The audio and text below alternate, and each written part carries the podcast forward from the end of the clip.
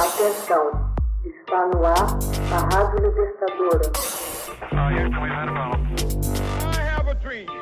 Começa agora o Hoje na História de Ópera Mundi.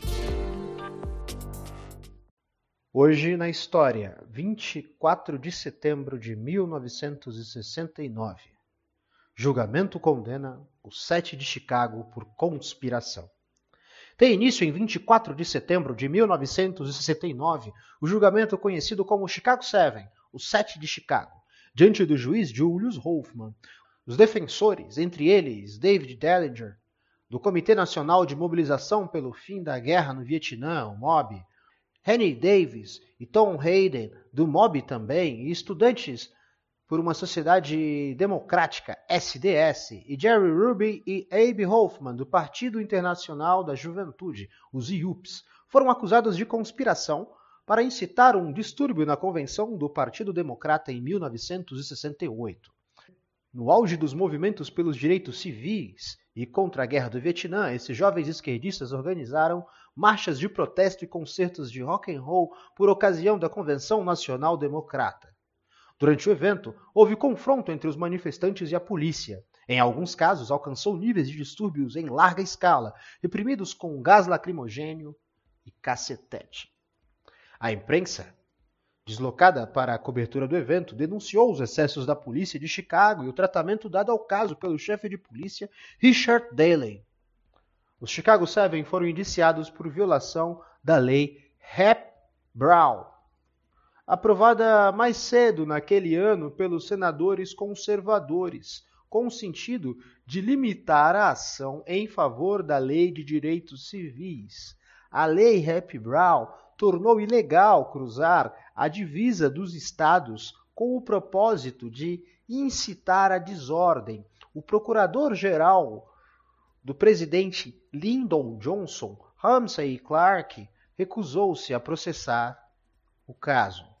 Embora Bob Seale, um dos Panteras Negras, tivesse sido originalmente um dos acusados, denunciou furiosamente o juiz Hoffman como um racista por ter negado seu pedido de julgamento em separado. Queria ser representado pelo seu próprio advogado, que estava à época se recuperando de uma cirurgia protestando outro sim em altas vozes, numa tentativa de interrogar suas próprias testemunhas. O juiz Hoffman adotou então uma medida em nada habitual, mantendo-se algemado e amordaçado no banco dos réus, antes de finalmente separar seu processo e condená-lo a 48 meses de prisão. Contando com o encorajamento do advogado de defesa William Custer, os sete outros acusados fizeram o que puderam para interromper e tumultuar o julgamento com atos tais como ler poemas e cantar o mantra Hare Krishna. Enquanto o corpo de jurados estava decidindo o veredito, o juiz Hoffman decretou a detenção de todos eles por desacato ao tribunal em virtude de seu comportamento, sentenciando-os a 29 meses de prisão. Por sua vez, o advogado Kustler recebeu uma sentença de quatro anos de prisão, em parte por ter chamado a corte de Hoffman de Câmara de Tortura Medieval. Ao final, cinco dos sete de Chicago tiveram suas penas reduzidas. Em 1970, as sentenças e as acusações de desacato contra os Chicago Seven foram canceladas após recurso de apelação. Abe Hoffman permaneceu como um renomado ativista da contracultura até sua morte em, 1990, em 1989.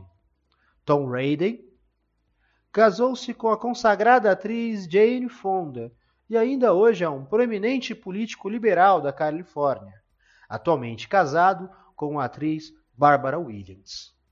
Hoje na história, texto original Max Altman, narração José Igor, edição Laila Manuelle.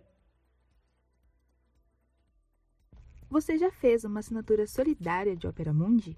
Com 70 centavos por dia, você ajuda a imprensa independente e combativa. Acesse www.operamundi.com.br/apoio.